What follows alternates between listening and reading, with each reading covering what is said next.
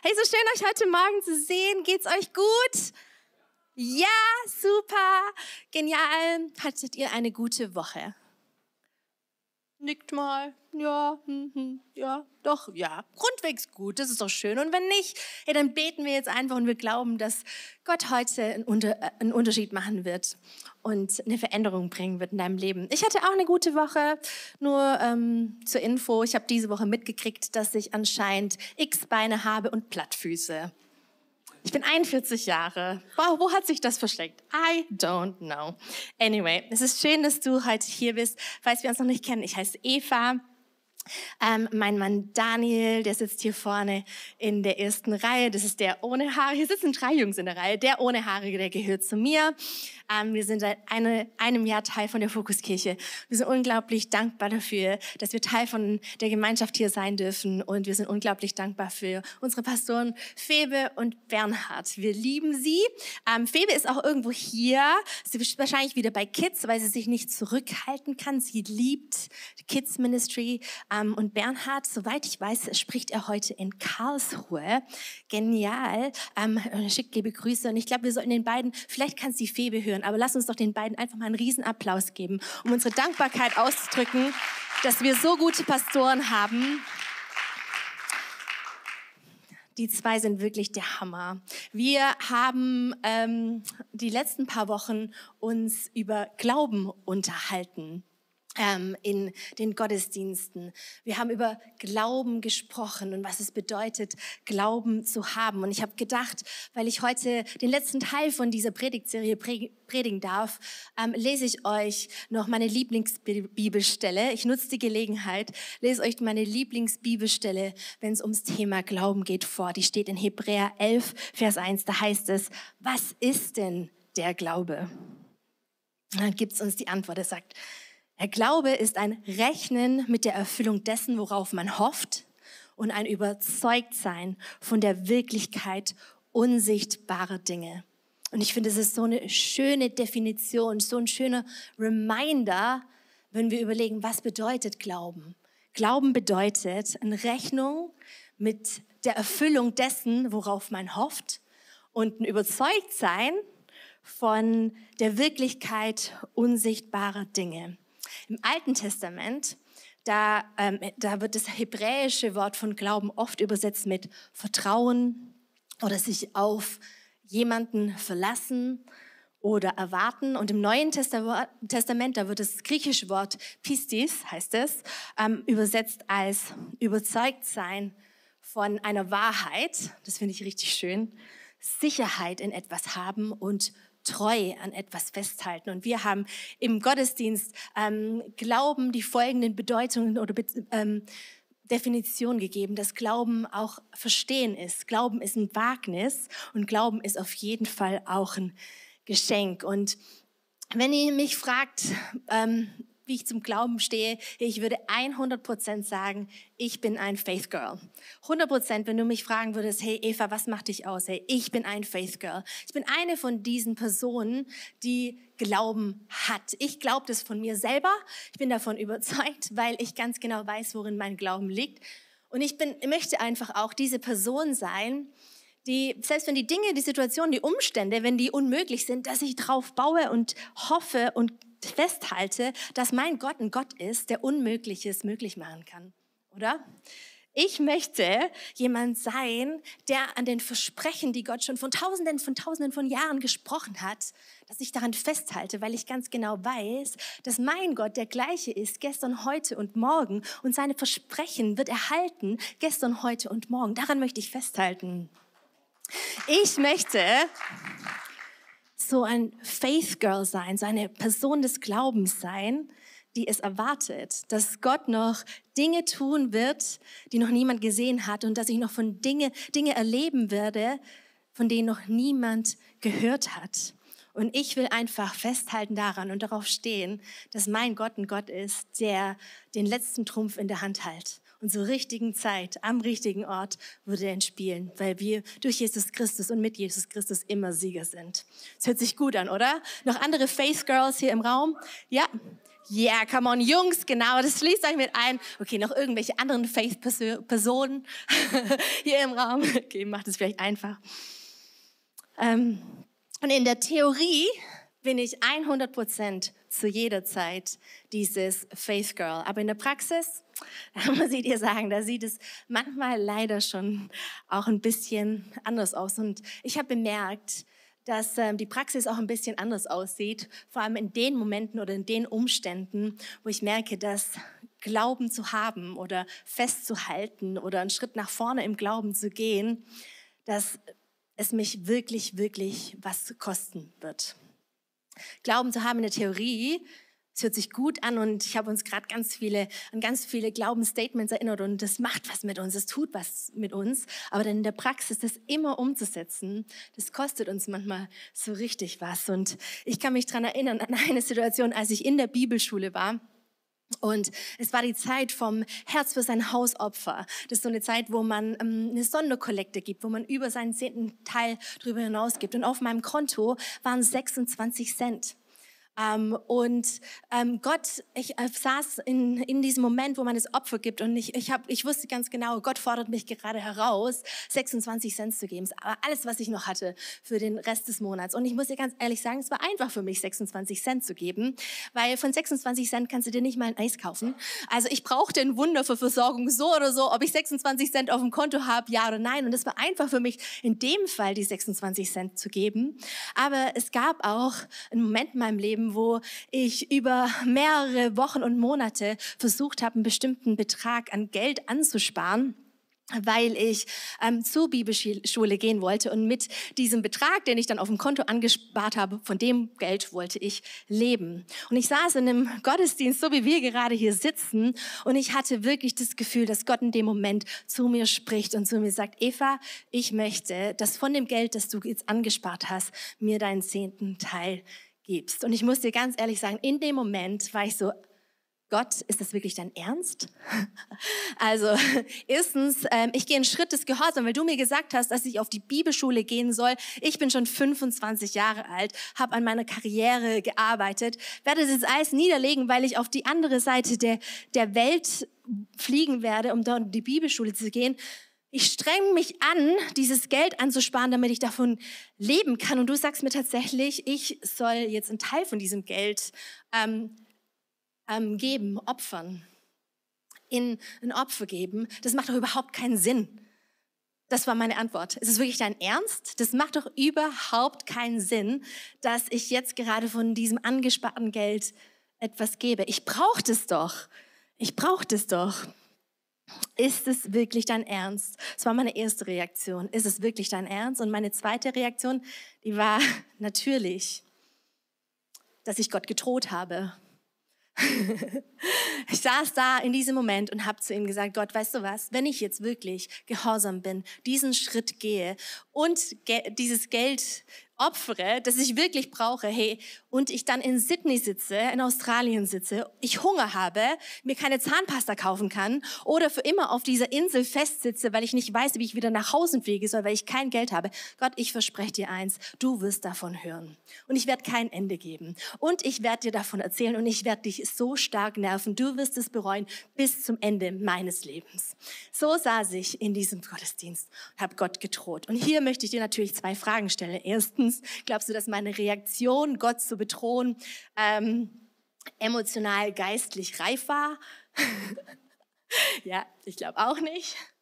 Aber zweitens möchte ich dich fragen, glaubst du, dass manchmal so eine Situation auch ein Zeichen sein kann von Glauben oder dass sich manchmal so ein Streitgespräch oder so eine Diskussion mit Gott, dass sich so auch Glauben anhören kann? Ich glaube schon.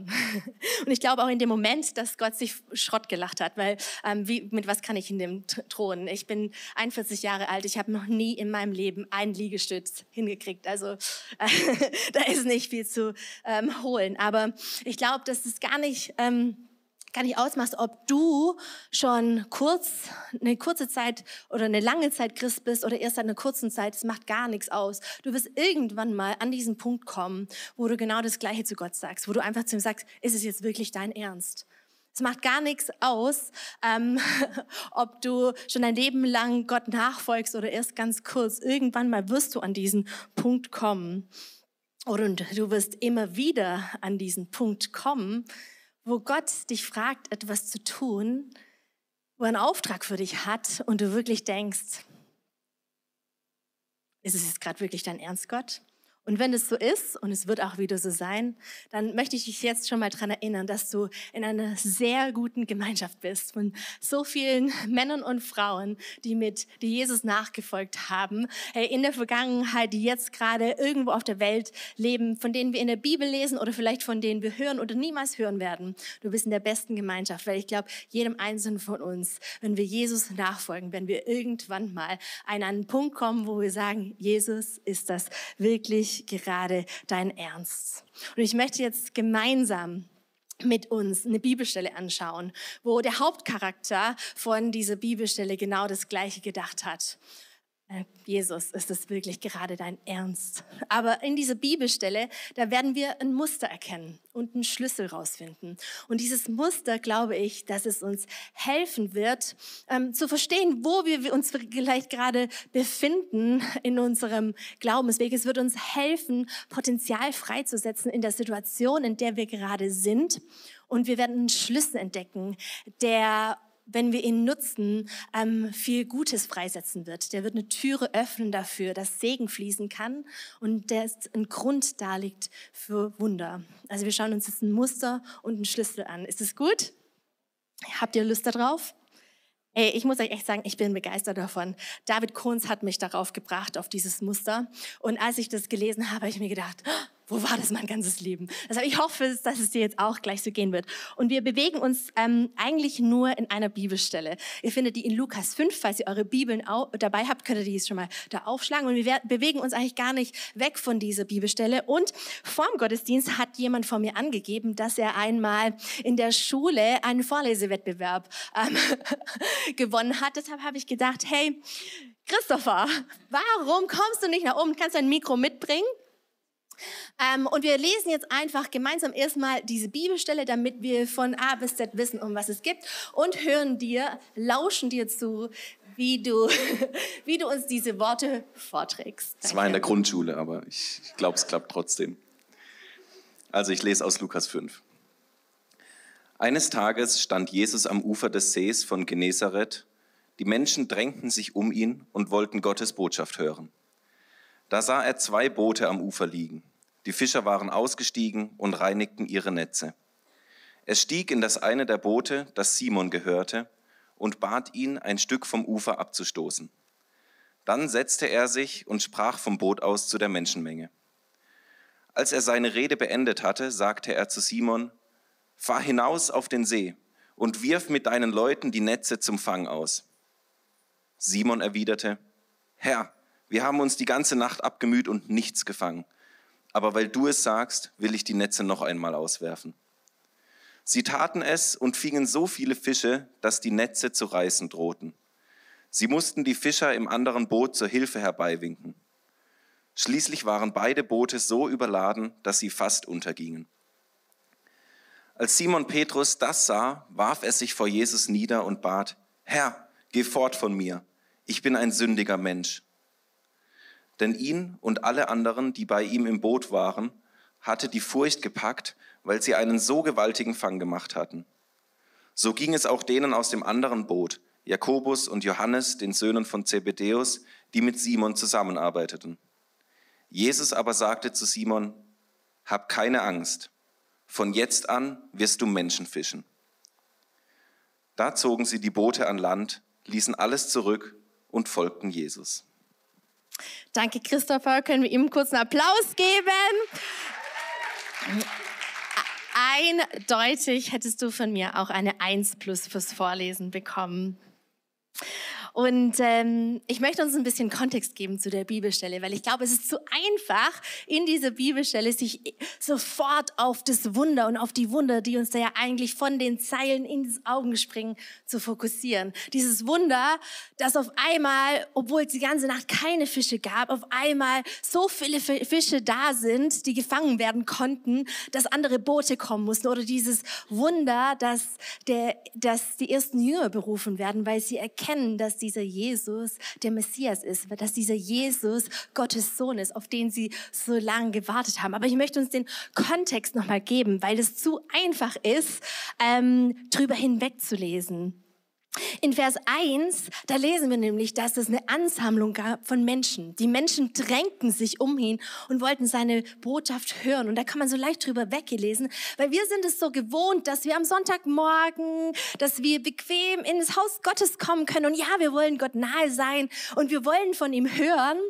Ähm, aber wir sitzen hier und ich möchte sagen, die Atmosphäre ist besonnen, sie ist ruhig, wir sitzen bequem auf den Stühlen, das ist schön, aber das ist ein kompletter Kontrast dazu, was damals eigentlich passiert ist. Die Leute, die sich angesammelt haben, auch die ersten Jünger, Simon Petrus, Johannes, Jakobus, von denen wir gerade gelesen haben, die wussten noch nicht sicher, dass dieser Jesus tatsächlich der Sohn Gottes ist, dass dieser, dieser Jesus tatsächlich ein Mensch geworden ist, als Gott unserem Leben uns zu geben, weil er uns nahe sein will. Das wussten die alles noch nicht. Aber was sie wussten, war Folgendes.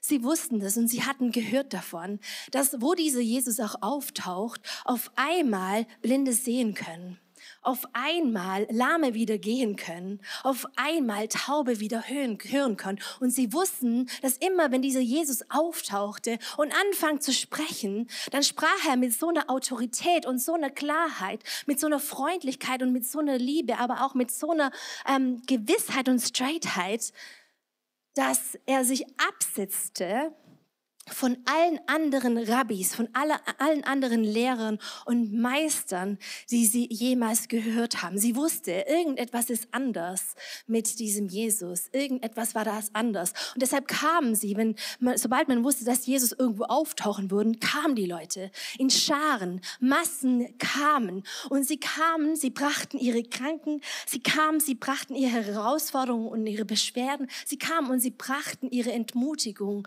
zu Jesus, weil sie den Wunsch hatten, das Bedürfnis haben, ihm ganz nahe zu sein. Vielleicht seine Aufmerksamkeit zu bekommen.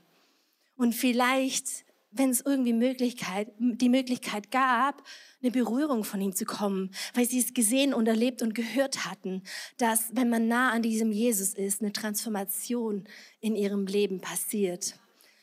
Also ihr müsst euch vorstellen, die Situation war komplett anders wie hier heute Morgen.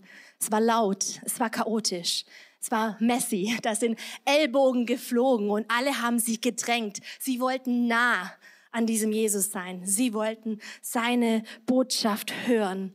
Und was macht dieser Jesus? Dieser Jesus, der sieht den ein. Der in dieser Menge von Menschen, die da waren, sieht Jesus diesen ein, nämlich Simon Petrus, der gerade wahrscheinlich eine der schlechtesten Nächte hinter sich hat die man sich vorstellen kann, der entmutigt und traurig in seinem Boot saß. Und es ist meine Ermutigung heute Morgen an dich, und ich mache gleich weiter, aber es ist meine Ermutigung heute an dich. Ähm, wenn du gerade am, in, vielleicht in deinem Boot sitzt und du bist entmutigt, ähm, weißt du was, Gott sieht dich heute. Ähm, selbst wenn wir hier eine Menge von Menschen sind, 100 Leute in einem Raum, das macht gar nichts aus. Weißt du was, Gott sieht dich heute. Und Gott möchte dir nahe sein. Und Gott möchte dir heute die Möglichkeit geben, dass er dein Leben transformieren kann. Die, die Situation von Simon Petrus, und vielleicht findest du dich da drin wieder, war, dass er die ganze Nacht gearbeitet hat. Und wahrscheinlich saß er da, er war fertig, er hat sich auf den Feierabend gefreut. Er hat wahrscheinlich gestunken, weil ähm, er auf einem Fischerboot war die ganze Nacht. Ich habe eine Zeit lang während der Bibelschule in einem Fish and Chips Laden gearbeitet. Und Freunde, ich kann es nicht anders sagen, man stinkt. es ist einfach so, wie es ist. Und er saß da und die Erfolglosigkeit, wie wir es gerade gelesen haben, dass er keine Fische fängt, das hat bedeutet, dass es auch keine Versorgung gibt. Weil er war höchstwahrscheinlich der Alleinversorger seiner Familie und er war dafür verantwortlich, dass die ganzen Rechnungen bezahlt werden. Es war eine bittere Niederlage für ihn an diesem Abend. Und in der Situation, wo hunderte von Menschen sind, Jesus sieht genau ihn und bittet ihn, seine Arbeit niederzulegen, damit er mit ihm ein Stück vom Ufer wegfährt, ähm, damit er von dort aus, aus dem Boot von Simon Petrus, zu den Menschen sprechen kann und ihnen die gute Nachricht übermitteln kann. Und Simon Petrus sagt, ja, ich finde, cooler Typ. Er sagt, ja, klar, kann ich machen.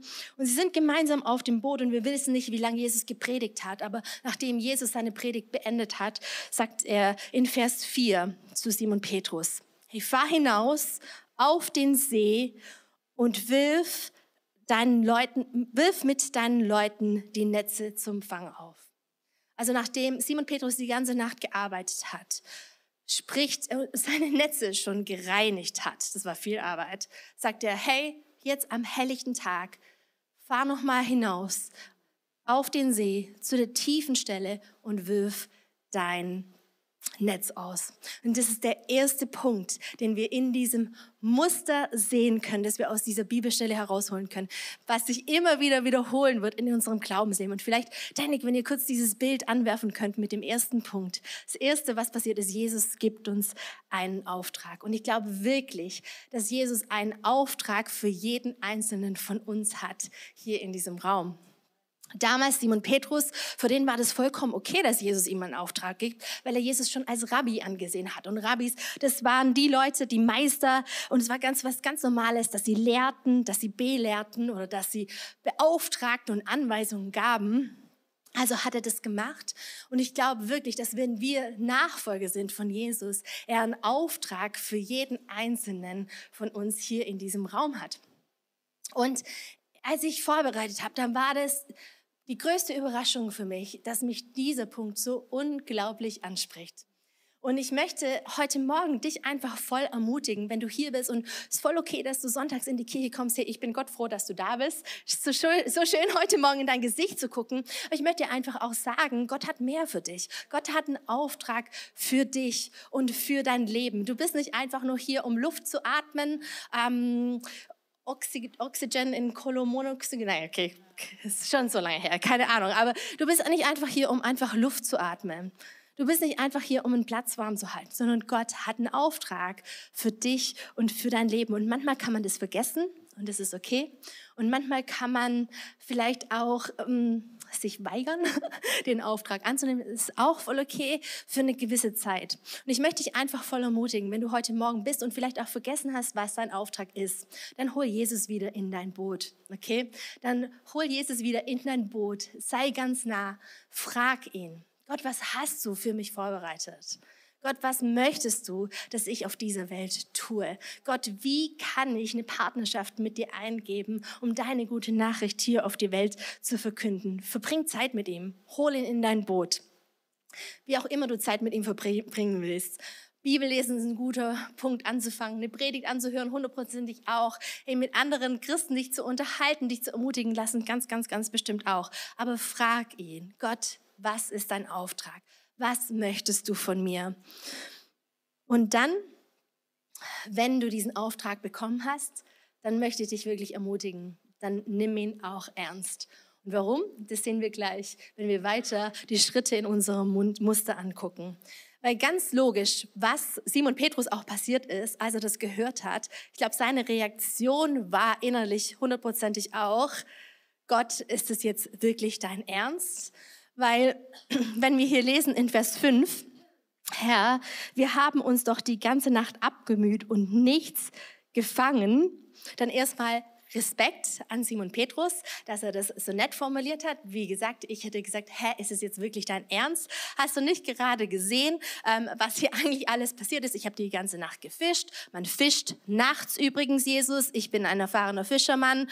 Ähm, nicht am helllichten Tag. Man fischt im seichten Wasser, weil die Fische nach oben kommen. Nicht in der Tiefe. Ich habe gerade diese Netze geputzt. Die Netze waren schwer, da waren Gewichte an der Seite, damit man die Fische fischen, fischen kann. Anyway, es war richtig, richtig richtig viel Arbeit. Er wollte duschen, weil er stank, und er wollte ähm, Abend, äh, Feierabend haben, ganz normal. Also er hatte wirklich Zweifel, als Jesus ihm sagte, fahr noch mal aufs Wasser und dann fang an zu fischen. Und das ist der zweite Punkt in unserem Muster. ähm, Jesus gibt uns auch einen Auftrag und ganz oft kommen dann Zweifel, weil es einfach keinen Sinn macht. Weil es einfach menschlich einfach auch komplett unlogisch ist, diesen Schritt zu gehen, den Gott, mit dem Gott uns vielleicht ähm, beauftragt. Und vielleicht ist es auch was, wo du dich gerade wiederfindest weil du ganz genau weißt, dass Gott dir einen Auftrag gegeben hat oder du spürst, dass Gott etwas für dich, von dir möchte, aber deine Antwort ist, das kann doch nicht dein Ernst sein, weil es ist doch komplett unlogisch, das macht doch überhaupt keinen Sinn. Vielleicht ist es gerade in deinem Beruf, wo vielleicht eine Beförderung vor dir steht und alles in der Welt würde sagen, na klar nimmst du diese Beförderung an, aber du spürst ganz genau, hm, das ist nicht ganz richtig. Und du bist gerade, und du zweifelst damit, soll ich jetzt wirklich das tun, was ich denke, was Gott für mir möchte? Oder soll ich das tun, was das Logischste und das Natürlichste in der Welt war? Vielleicht ist es aber auch in deiner Beziehung. Und du möchtest eigentlich in einer Beziehung leben, ähm, wo Gott mit im Boot ist, aber ihr dafür Entscheidungen treffen müssten, müsstet, die sich vielleicht gar nicht so angenehm anfühlen. Das andere wäre viel, viel angenehmer, viel schöner. Aber ihr wisst ganz genau, dass Gott euch eigentlich herausfordert und beauftragt, den Weg mit ihm zu gehen. Ganz oft Ganz oft gibt Gott uns einen Auftrag, wo wir danach denken, hm, ist das wirklich dein Ernst? Meinst du das gerade wirklich so, wie das ist? Und wir bekommen Zweifel. Und Zweifel zu haben, ist nichts Schlimmes. Und ich glaube, ganz viele Christen, die disqualifizieren sich selber von ihrem Glauben, weil sie Zweifel haben. Aber ich möchte jetzt einfach nochmal sagen, wir können und wir müssen es aushalten, dass wir manchmal Glauben haben und Zweifel. Und dass Glaube und Zweifel miteinander koexistieren kann. Und dass es nicht bedeutet, dass wir, ein, dass wir kleingläubig sind oder dass wir Gott nicht vertrauen. Zweifel zu haben ist vollkommen okay. Es bedeutet nicht, dass du keinen Glauben hast. Wenn du Gott immer verstehen würdest, dann wäre er nicht mehr Gott. Lass mich das nochmal sagen. Wenn du Gott immer verstehen würdest, dann wäre er nicht mehr Gott. Weil er ist ein Gott, er ist allmächtig, er ist allwissend, er ist allgegenwärtig und wir sind einfach nur Menschen. Es wäre ist unmöglich für uns, ihn immer zu verstehen. Und ich glaube, Zweifel zu haben, das ist nichts Schlimmes. Es kommt aber darauf an, was du mit den Zweifeln machst. Und das ist wichtig. Und ich glaube, da hast du zwei Optionen. Die erste Option ist, die du hast, die, oder die erste Option, die man hat, wenn man Zweifel hat, ist, dass ähm, du dich von Gott entfernst weil das ja nicht sein kann, dass Gott so etwas von dir fragt und dass du ruhig wirst und dass du dich von ihm abschottest. Die zweite Option, und das ist die, die ich dir empfehlen möchte, ist, dass du mit deinen Zweifeln vor Gott gehst und dass du ihm einfach sagst, hey, ich verstehe dich da nicht. Ist es wirklich dein Ernst? Dass du mit ihm sprichst, dass du so wie in der Geschichte, die ich dir am Anfang erzählt habe, vielleicht sogar sagst, hey, also, äh, ich sag dir eins, wenn es so nicht klappt, du wirst von mir hören, dass du ihn betrost, der kann damit, der kann damit umgehen. Es ist kein Problem für Gott. Hauptsache, du bleibst in seiner Nähe. Hauptsache, du lässt ihm wissen, wie es dir geht. Hauptsache, du sprichst mit ihm. Meine Freundin ähm, Selina Schmidt, vielleicht einige von euch kennen sie. Ähm, sie ist oft hier mit ihrem Mann Jan. Ähm, ich sehe ihn heute nicht. Selina ist oft im, ähm, bei, den, bei den Kids mit ihrer Tochter Carla. Und Selina hat vor ähm, zwei Jahren ein Lied geschrieben. Das ist ein Lied, das mich heute, das mich ständig begleitet. Das heißt Broken Pieces. Und ihr findet es auf allen Streaming-Plattformen. Ihr findet es auf Spotify. Und sie hat wunderschöne ähm, Lyrics geschrieben. Ähm, ich habe sie euch einmal auf Englisch und also sie singt auf Englisch, aber auch auf Deutsch. Und sie, sie dieses Lied spricht so oft in der Situation, wenn ich Zweifel habe. Und sie schreibt da oder sie singt da: Du hast keine Angst vor Scherben. Du scheust dich nicht vor gebrochenen Herzen. Du bist nicht unsicher, obwohl ich Fragen habe. Du verurteilst mich nicht für meine Zweifel. Denn du bist der Gott, der heilt. Du bist der Gott, der nahe ist. Du bist der Gott, der sich kümmert. Du bist der Gott, der weiß. Der Gott, der uns durch, durch alles hindurch liebt. Ist es nicht schön? Gott hat keine Angst vor deinen Zweifeln. Gott wird nicht unsicher in seinem Allmächtigsein, weil du Fragen hast.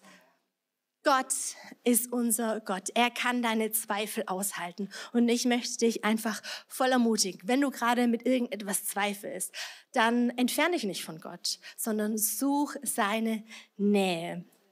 Zweifel zu haben heißt nicht, dass du keinen Glauben hast. gar nicht.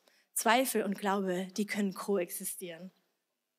Und wenn wir dann schauen in unserem Muster, wie es weitergeht, dann lesen wir, was Simon Petrus gemacht hat, nachdem er seine Zweifel sehr höflich geäußert hat. Er sagt dann nämlich, aber weil du es sagst, will ich die Netze noch einmal auswerfen. Also weil du es sagst, möchte ich die Netze noch einmal auswerfen. Und ich glaube, das ist dieser Schlüssel, von dem ich an, am Anfang gesprochen habe. Der Schlüssel in diesem Muster, der uns hilft, dass etwas Gutes passieren kann aus einer Situation, die wir nicht verstehen, der ähm, aber auch einen Weg macht dafür, dass Wunder passieren kann und dass es Segen fließen kann. Und deshalb heißt meine Predigt heute eigentlich, Gott ist es wirklich dein Ernst, aber auch Glaube ist Gehorsam. Weil was Simon Petrus in diesem Moment macht, ist, er legt sein Vertrauen in Gott und er ist gehorsam und macht das, was Gott von ihm gefragt hat, obwohl er nicht versteht und es in seinen Augen auch keinen Sinn macht. Und ich möchte dich gerade fragen, hey, wo ist gerade ein Punkt in deinem Leben, wo du Gott nicht verstehst, aber wo du eigentlich weißt, hey, das ist mein nächster Schritt in meinem Glaubensleben ist eigentlich, dass ich genau mit dieser Sache Gott vertraue und dass ich da gehorsam bin. Und ich möchte es jetzt auch nicht kleinreden, gehorsam zu sein, vor allem wenn man zweifelt und wenn man sich echt nicht sicher ist, was Gott denn auf der anderen Seite des Gehorsams machen wird, das ist unglaublich schwer. Das ist wirklich dieses Aufs Wasser gehen gemeinsam mit Gott. Aber ich finde es auch wichtig, was ähm, Simon Petrus sagt, hey, weil du es sagst. Ich liebe das so sehr. Sein Gehorsam, sein Vertrauen ist nicht in seiner eigenen Fähigkeit, diese Fische zu fangen, sondern okay, weil du es sagst, Jesus, werde ich es tun. Ich bin gehorsam, weil du es sagst. Und ich möchte dich kurz daran erinnern, wenn du gerade an so einem Punkt bist, wo du denkst, okay, ich muss Gott gehorsam sein mit irgendetwas, aber es fällt mir richtig schwer, dann möchte ich dich ermutigen mit dieser Bibelstelle in Jeremia 29, Vers 11. Da heißt es, mein Plan mit dir steht fest. Ich will dein Glück und nicht dein Unglück. Ich habe im Sinn, dir eine Zukunft zu schenken, wie du sie erhoffst. Das sage ich der Gott. Und das ist Gott, was dir gerade sagt, was Gott dir gerade sagt. Wenn du an einem Schritt bist, an einem Punkt bist, wo du gehorsam sein sollst, dann vertraue ihm, weil er es sagt. Und weil er ein Gott ist, der dein Glück will und nicht dein Unglück. Er möchte dir eine Zukunft schenken. Sag nicht ich, Eva, sondern das sagt er, der Herr. Viel vertrauenswürdiger als ich. Amen. Amen. Amen. Aber ich glaube, das ist der Schlüssel in diesem Text. Gehorsam ist der Schlüssel. Und was passiert dann? Lass uns Vers 6 und 7 anschauen. Sie taten es und fingen so viele Fische, dass die Netze zu reißen drohten. Sie mussten die Fischer mit, den anderen, mit dem anderen Boot zu Hilfe herbeiwinken. Schließlich waren die Boote so überladen, dass sie fast untergingen. Ein Wunder passiert. Ich finde ich es so cool, dass hier steht, sie mussten die, sie mussten die anderen Fischer, die anderen Boote herbeiwinken. Ich glaube, die konnten, die waren sprachlos. Ich hätte geschrien, hey, Hilfe, komm zu mir. Ich glaube, es wäre logisch gewesen, sie konnten nicht. Sie mussten die herbeiwinken, weil sie sprachlos waren, weil Gott so ein unglaubliches Wunder in ihrer Mitte war und sie am helllichten Tage so viele Fische gefangen haben. Der vierte Punkt in dem Muster ist das Wunder, das nur Gott tun kann. Und ich kann dir nicht versprechen, wann Gott das Wunder tun wird und wie er es tun wird, aber ich bin davon überzeugt, dass er es tun wird in der Bibelschule und ihr könnt weitergehen in unserem Muster in der Bibelschule, da haben wir gelernt, dass ähm, wir haben uns das Alte Testament angeschaut und ich werde diesen Satz nie vergessen. Haben wir gelernt, dass Segen folgt auf Gehorsam. Segen folgt auf Gehorsam. Und wenn du dir das Alte Testament anguckst, da findest du immer und immer, immer, immer wieder solche Punkte, wo du genau das sehen kannst, dass Leute gehorsam sind und Gott ein Wunder tut oder Segen fließen kann. Und wir sehen es hier in dieser Bibelstelle mit den Fischern, aber ich habe es auch selber erlebt in meiner, in meiner Geschichte. Ich habe euch erzählt davon, wie ich Gott bedroht habe. Und ich saß tatsächlich in diesem Raum und habe ihm dann das Opfer gegeben, das ich ihm nicht geben wollte, nachdem ich gesagt habe, du wirst von mir hören. Hab ihm dieses Opfer gegeben. Und die Geschichte geht weiter nach dem Gottesdienst. Gehe ich aufs Klo, wie man es halt so macht. Und meine Mama ruft an. Meine Mama ruft mich nie an einem Sonntag an, weil sie weiß, ich bin in der Kirche und ich gehe nicht dran. Ich bin dran gegangen. Und ähm, ich habe einen sehr großen Betrag oder für mich einen sehr großen Betrag in dem Moment gegeben gehabt. Meine Mama geht dran, ich sage, hi Mama, was, was los? Und sie meinte, hey Eva, ähm, ich wollte dir nur Bescheid sagen, wir haben deinen Geschwistern ein Auto gekauft. Und ich so, ah, wie schön für die, cool. Und ja, aber wir haben so ein schlechtes Gewissen, weil wir dir nie ein Auto gekauft haben. Ähm, der Papa hat dir gerade einen höheren Betrag in Euros auf dein Konto geschickt. Und in dem Moment hat sich der Betrag, den ich angespart habe, verdoppelt. Ich hatte mein Wunder bekommen. Gott hat mir ein Wunder geschenkt. Innerhalb von wenigen Minuten. Und ich weiß, dass es nicht immer so laufen kann, aber so ist unser Gott. Wenn wir unser Gehorsam in ihn legen, dann lässt er sich nicht lumpen, sondern er lässt den Segen fließen. Und was passiert, wenn sowas passiert? Was passiert in unserem Glaubensleben? Hey, unser, unser Glaubensleben wird lebendig und der nächste Punkt kommt, weil wir kommen in Erkenntnis. Bei, in der, unserer Bibelstelle in Vers 8 lesen wir Folgendes. Als Simon Petrus das sah, als er das Wunder sah, da warf er sich vor Jesus nieder und bat, Herr, geh fort von mir, ich bin ein sündiger Mensch. Und in dem Moment, da, wenn wir so ein Wunder erleben, da passieren zwei Dinge. Erstens, wir haben eine größere Gotterkenntnis. Simon Petrus, er nennt, ähm, er nennt Jesus in diesem Moment Herr. Das ist zum ersten Mal, dass ein jemand erkennt, dieser Herr ist Gott. Man bekommt eine größere Gotterkenntnis, aber gleichzeitig bekommt man auch eine größere Selbsterkenntnis, weil er wirft sich vor Jesus nieder in dieser Bibelstelle und betet ihn an. Äh, und er hat die Erkenntnis, dass Gott ist höher als ich und er verdient meinen Lobpreis. Wunder sind nicht nur dafür da, dass wir ein Wunder erleben, sondern dass wir den Wunderwirker kennenlernen. Soll ich nochmal vorlesen? Ich glaube, wir haben es auch auf dem Screen. Wunder sind nicht nur dafür da, dass wir ein Wunder erleben, sondern dass wir den Wunderwirker kennenlernen. Ist es nicht gut? Und in Vers 10 und damit auch auf unserem Muster, Glaubensleben Muster, geht es dann weiter. Jesus aber sagt zu Simon, hab keine Angst. Von jetzt an wirst du Menschen Fischen. Und in diesem Moment entsteht Beziehung und Berufung.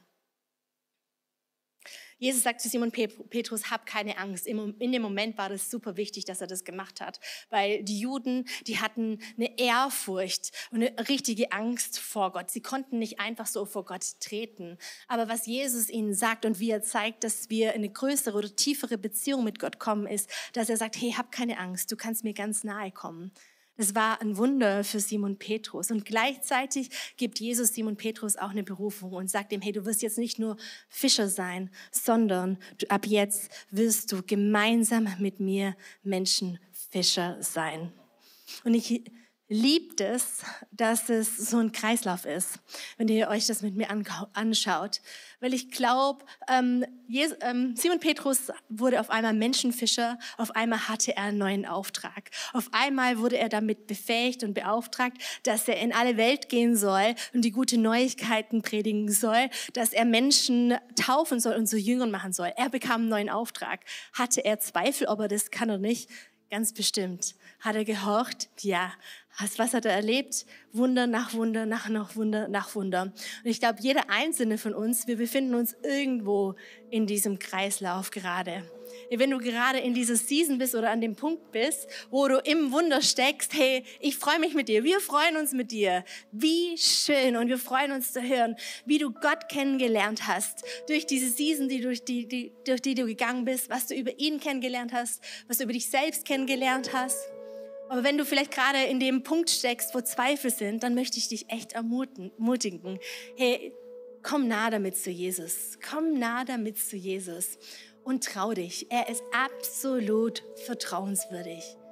Trau dich, gehorsam zu sein zu dem, für was er dich beauftragt, weil nach dem Gehorsam fließt der Segen. Der Gehorsam ist der Schlüssel, der eine Türe öffnet, dass Gutes passieren kann. Der Gehorsam ist ein Schlüssel dafür, dass Wunder passieren kann in deinem Leben und im Leben von anderen. Der Gehorsam ist der Schlüssel. Vorm Gehorsam, da seht ihr Zweifel. Vorm Gehorsam, das sind Einwände. Und nach dem Gehorsam, nach dem Schlüssel, da erleben wir Wunder, Erkenntnis, Beziehung und Berufung. Ist es nicht cool? Finde ich richtig, richtig stark. Und ich möchte mit einem Zitat abschließen. Und zwar, wenn Jesus ruft, dann verlangt er zwar alles, aber nur, weil er selbst schon alles gegeben hat und für uns und die Welt Pläne bereithält, die wir uns nie hätten träumen lassen. Jesus ruft dich heute. Jesus ruft dich heute, er fordert dich auf, ihm etwas zu geben. Er braucht es nicht, er möchte eigentlich nur deinen Gehorsam. Und warum? Weil wir durch unseren Gehorsam Partner werden mit ihm und sehen können, wie sich unsere Welt, aber auch die Welt verändert.